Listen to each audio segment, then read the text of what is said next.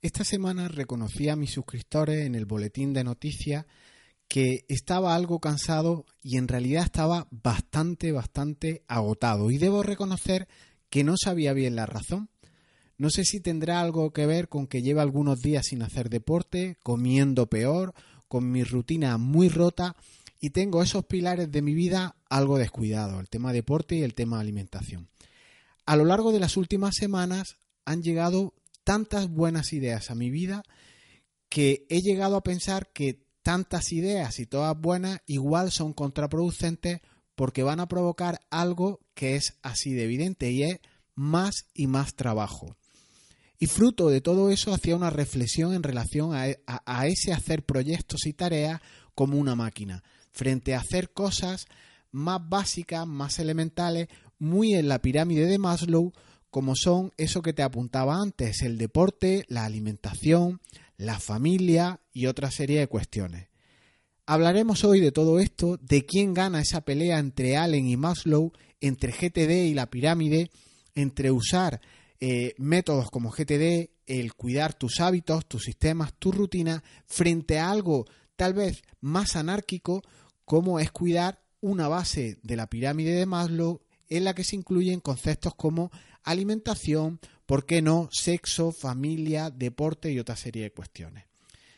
Pero antes de meternos en la trinchera y ver quién gana este pulso entre Allen y Maslow, te habla Jesús Bedmar del portal con el mismo nombre, lugar en la red donde te cuento reflexiones del día a día en relación con temas como estos de productividad, en donde se atranca la gente con cómo colaborar, cómo intentar aunar esfuerzos y cómo no, no descuidar la pirámide de Maslow.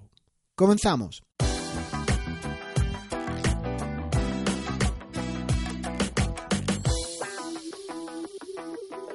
Te apuntaba en la intro de este audio que estoy cansado, estoy realmente agotado. Y sé que eso a ti te importa un pepino, lo sé de sobra. Pero creo interesante compartir esto contigo por si te ocurre frecuentemente lo de estar agotado. Y además, cada vez se hace más normal ese estado de agotamiento o de cansancio. Y es que a lo largo de las últimas semanas, como te decía, han llegado a mi, a mi vida buenas ideas, nuevos proyectos, una forma distinta tal vez de trabajar, pero que ahora no vienen al caso. Sencillamente los he capturado, los he agregado a los ya existentes y tanto si ya los estás haciendo, eh, algunos que ya lleves en marcha como otros que tengas en la, en la recámara, añadir nuevas ideas, nuevos proyectos, eh, supone un impacto tremendo para tu sistema. Y esto en principio, como te apuntaba, es ilusionante si no fuera por todo lo que viene detrás. Porque todo nuevo proyecto provoca, sin ser un matemático avanzado, más y más trabajo y además esos trabajos son en proporción no lineal, sino geométrica. El tener nuevas ideas, que normalmente son proyectos, no son esas tareas que haces rápido tirando de la regla de dos minutos, contesto un correo rápido, eh, contesto un WhatsApp, eh, no es tan rápido. Esos proyectos ocasionan sin perjuicio de que los captures rápido, utilizando el método que tú utilices para esa captura, para, para retener esos conceptos, requieren procesar luego ese proyecto, esa idea, requieren darle forma, trabajarla, agendarla, requieren una mejora, un contextualizado de todas las tareas que comprenden el proyecto. Y lejos de quitarte trabajo, paradójicamente, esas buenas ideas normalmente te reportan más trabajo y más trabajo y siempre más. Sobre todo cuando esos proyectos pues pueden tener implicaciones con terceros. Alguien hace muchos años me dijo en un ayuntamiento en el que yo trabajé que hay una máxima que se produce en la vida pública, en la vida administrativa. Y pienso que, también se produce en la vida privada. Si bien esto yo lo he descubierto, lo he descubierto conforme iba haciendo, participando en la vida privada, eh, relacionándome con, con otras personas. Y es la siguiente máxima, que cuanto más haces, cuantos más expedientes, cuantos más proyectos mueves, más trabajo te viene de vuelta. Y es un efecto boomerang. Lo lanzas y vuelve. Lo vuelves a lanzar y vuelve a venir el jodido. Pero es que además, si lo lanzas mucho, mucho, mucho y te distraes en algún momento, te pega el boomerang en los dientes y te plantea, vaya juego absurdo. Hacer proyectos por dinero está muy bien, pero cuando empiezas a perder dientes, entenderme la metáfora, el juego empieza a tener menos gracia. Eh, cuando sacrificas salud, cuando empieza a aparecer insomnio, estrés, estados no deseables que acompañan ese exceso de trabajo, incluso temas como soledad, distanciamiento con tus seres queridos, como te apuntaba, esto empieza a tener menos gracia, empieza a cansarte y agotarte. He realizado este proyecto, he realizado este expediente, lo que sea, y ahora no solo no se queda hecho, sino que te genera más trabajo y te viene más trabajo de vuelta. Por eso yo no creo en aquello de los ingresos pasivos. Hay gente que se cree que porque tú hagas un infoproducto o un curso o algún producto paquetizado a través de Internet, mm, no vas a tener que trabajar más. No hay más trabajo detrás salvo el de producir ese infoproducto. Y así luego, cuando ya lo hayas creado, te podrás ir a jugar al golf mientras tu cuenta de PayPal o de Stripe o de la pasarela que tengas va a hacer ruiditos de caja registradora como las de épocas pasadas porque estás facturando y facturando sin tener que trabajar más y rentabilizando un producto que hiciste tiempo atrás. Y esto es que está cambiando muy rápido y es cierto que hay que adaptarse, pero de, hacer un infoproducto como te apuntaba a esto no son realidades tangibles, no es tan fácil como parece. Eh, y luego además, en todo este camino nos perdemos cosas más profundas en las que mm, deberíamos de prestar más atención y tener más cuidado. Y es por eso que yo te comparto esta reflexión de cansancio, que sé que te importa un pepino, pero este podcast lo, he redactado hoy, eh, en concreto eh, a las cinco y media de la mañana, si bien lo estoy grabando ahora más tarde, he grabado eh, el boletín, he redactado el boletín que mando cada día a mis suscriptores, estoy preparando una escaleta de unos vídeos para subir a Omnifoco al canal de YouTube. En definitiva, estoy haciendo, haciendo, haciendo y estas cuestiones te pueden hacer este hacer compulsivo, convulsivo, que omitas otras cuestiones interesantes. Y también traigo a colación que es cierto que el que algo quiere, algo le cuesta. Pero hay una pregunta que es la del millón, es existencial y te la lanzo ahora al hilo de todo lo que venimos hablando. ¿Merece la pena tanto esfuerzo? ¿Estaré dirigiendo bien mis esfuerzos? Y como sé que estas dudas son recurrentes, he pensado que lo mejor era escribirlas, transmitírtelas. Esto es sentimiento puro, es mi realidad, es mi, hartazgo eh, por el cual tanto avance, tanto avance, está haciendo que llegue incluso a la extenuación y al agotamiento. Me decía el otro día, el lunes en concreto, una compañera ya madurita, supera los 50, que se iba a poner a opositar de nuevo.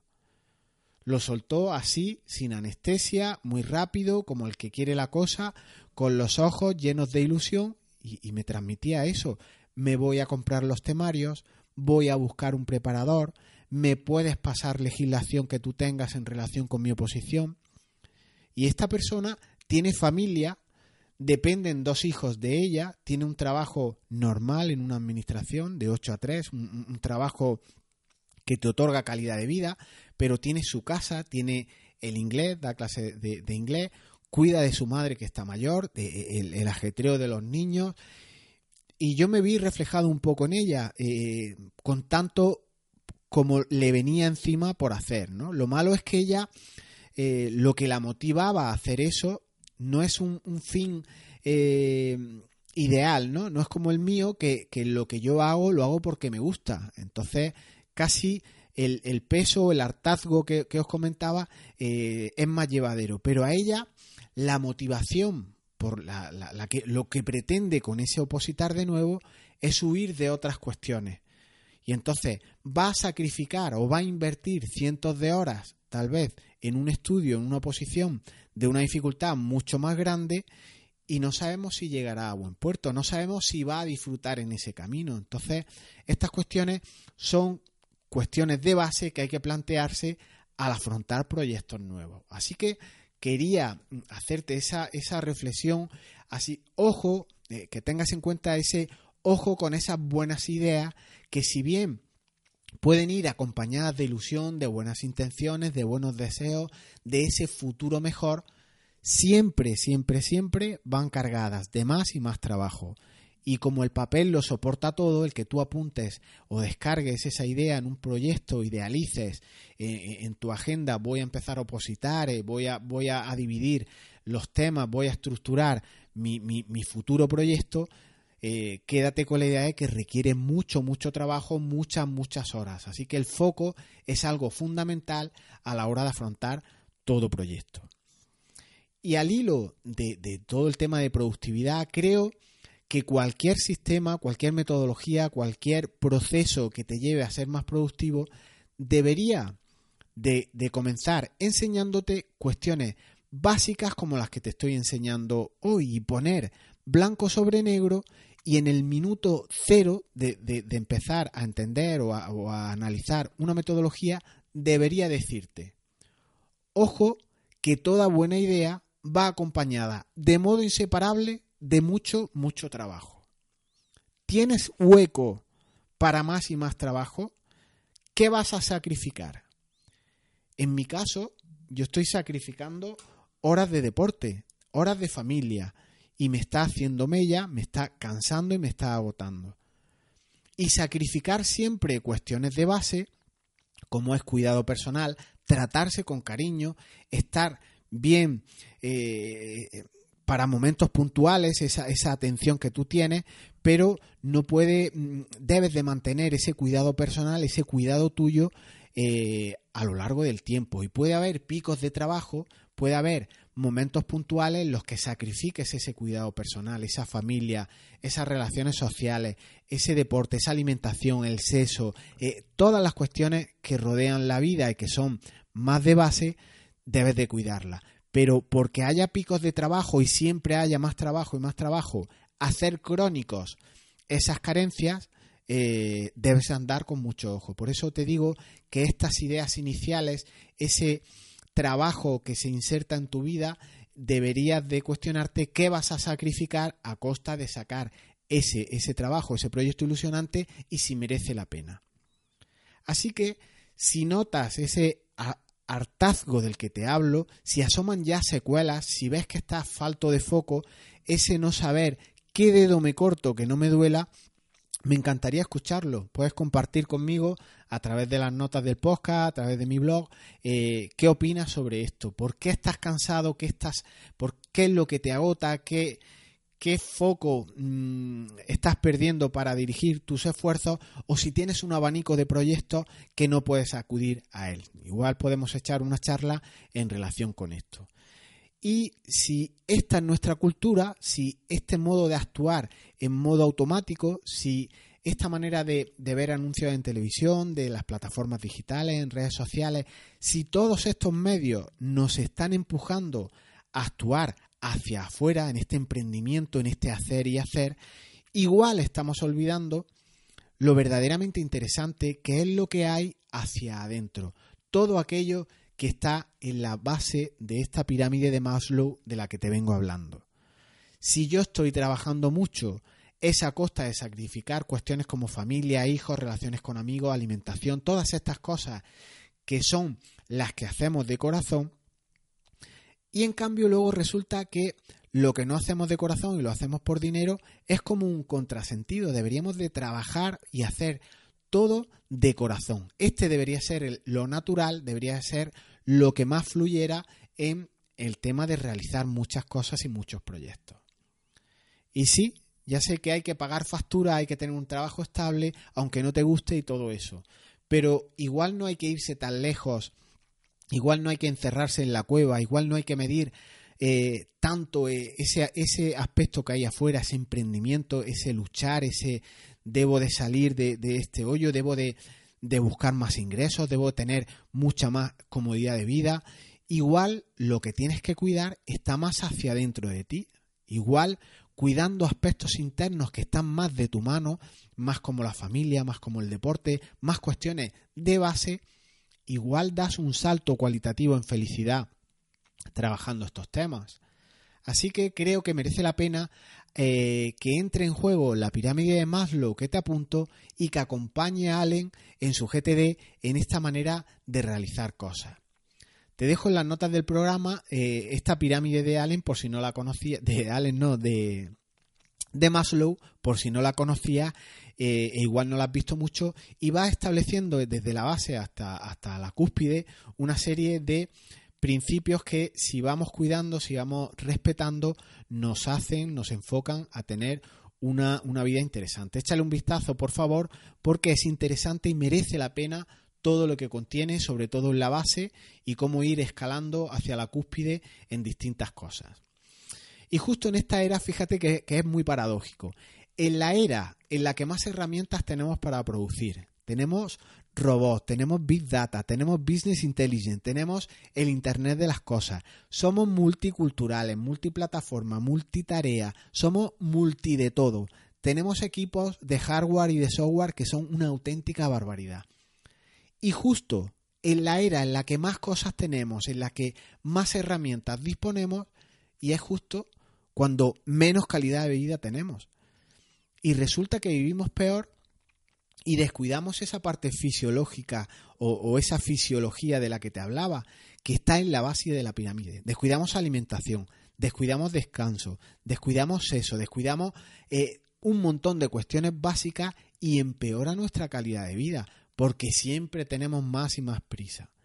Incluso la seguridad, empleos que ya no son eh, paga factura o paga hipoteca, son empleos paga vida, porque son tipos de trabajo que requieren 14 horas, siempre en búsqueda de esa calidad de vida que igual eh, teniendo tanto trabajo estás perdiendo esa calidad de vida buscada. Y criticábamos, yo soy de los primeros que he criticado a nuestros abuelos porque trabajaban en el campo de sol a sol con la espalda todo el día doblada. Y ahora nosotros seguimos con la espalda doblada, eso sí, en una silla, que será todo lo ergonómica que quieras, de sol a luna, echando 14, 15, 16 horas, y no vemos el sol de la calle, porque estamos siempre en un despacho eh, trabajando, produciendo más proyectos, más emprendimiento, más marketing, más SEO.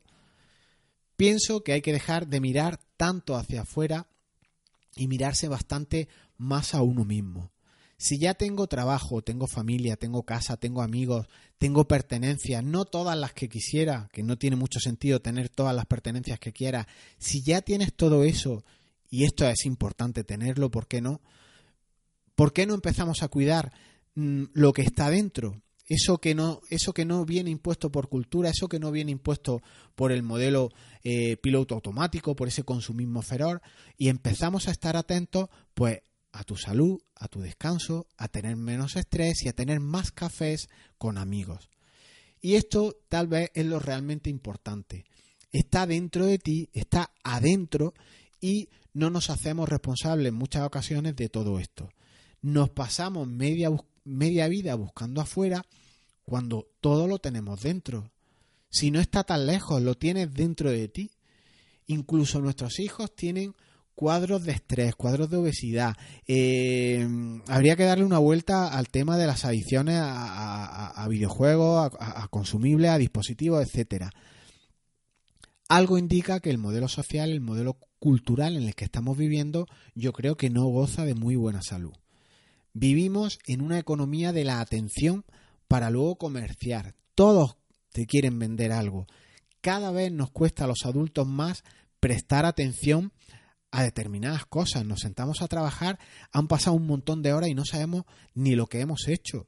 Pues imagínate en un niño que, que ha nacido con impactos, con interrupciones y con todo el mundo le quiere vender algo desde ya, desde pequeño. Y esto es aprovechado para vender, es aprovechado por la industria y se nos inocula cada día gota a gota y no nos damos cuenta. Cada vez hay más trabajo, cada vez hay más consumo, cada vez tienen más responsabilidades hacia afuera para terceros, con empresas, con proveedores. Constantemente se nos muestra más y más y por tanto nosotros nos exigimos más y más. Más horas, más herramientas, más productividad. Vivimos toda la vida desde muy pequeño dando vueltas en esa rueda del háster. Y al final, ¿qué ocurre? Pues que te agotas y te cansas y que no puedes más. Nos damos cuenta que aunque trabajes 12, 14, 16 horas, las que sean, las que eches al día, siempre hay trabajo sin acabar, siempre hay más trabajo, siempre hay más proyectos. Y creo que hay que dejar de vivir así, como poseídos por un alien extraterrestre, y trabajar esa responsabilidad interior que aporta crecimiento en definitiva. Hay temas de salud, hay temas de familia, hay otras cuestiones, existe el descanso, el descanso verdadero que hay que trabajar. Te apunto dos frases que me han parecido muy interesantes. Es la preocupación por las posesiones, más que ninguna otra cosa, lo que evita que el hombre viva noble y libremente. Carecer de alguna de las cosas que uno desea es condición indispensable de la felicidad. Y hoy a mí me parece, en definitiva, que tenemos todas esas cosas, tenemos una sociedad de bienestar, eh, una sociedad que nos aporta un montón de cuestiones eh, tanto materiales como no materiales y hay un hartazgo generalizado. Esta era la idea que quería apuntarte hoy en este podcast. Lo dejamos aquí. Si mi cansancio no me impide continuar, eh, creo que esta reflexión era importante comentártela por si te ves reflejado en ella. Eh, sería interesante que vayas a esa base de, la pirámide de Maslow y trabajes. Ese trabajo, ese equilibrio de Allen Maslow, lo que tira para afuera, eh, ese hacer y hacer con aquello que mira y tira más hacia adentro, creo que mira por ti, que te aportará cierto equilibrio y que te permitirá, en cierta manera, salir de esa rueda del háster y de dejar de hacer, hacer, hacer en determinados momentos. No descuides el descanso, no descuides el deporte, las relaciones con los demás, la familia. Pasa del estrés y toma más cafés con amigos y todos aquellos elementos que están en la pirámide de Maslow, en esa pirámide mágica, intenta cuidarlos, intenta agregarlos a tu vida y pondera. Cuántas horas he hecho trabajando, 12, 14, vale, que una mínima proporción vayan a la pirámide de esas cuestiones más básicas que están adentro, que están en la capa más interna de nuestro vivir. Te invito a que te pases por mi web, recuerda jesusbetmar.es o monoloco.es que se queda mucho más sencillo y si quieres bucear entre contenidos, cursos, cursos de pago, otros gratuitos, en mi blog, en el podcast, aquí tienes contenido que hablamos sobre cuestiones de este tipo, sobre todo con ideas más de Maslow, con confeccionar tu pirámide, con distintos proyectos, con aplacar el monoloco. Y no quiero dejar de, terminar este audio, que ya supera los 22 minutitos, ya es hora de terminarlo, con una última frase de Bertrand Russell que me pareció muy interesante. Muchas personas prefieren morirse antes que pensar. Y en realidad eso es lo que hace. La productividad no solo es hacer y hacer. Piensa en estas cuestiones que cuidan de nosotros hacia adentro y están en la base de la pirámide. Nos escuchamos pronto. Chao.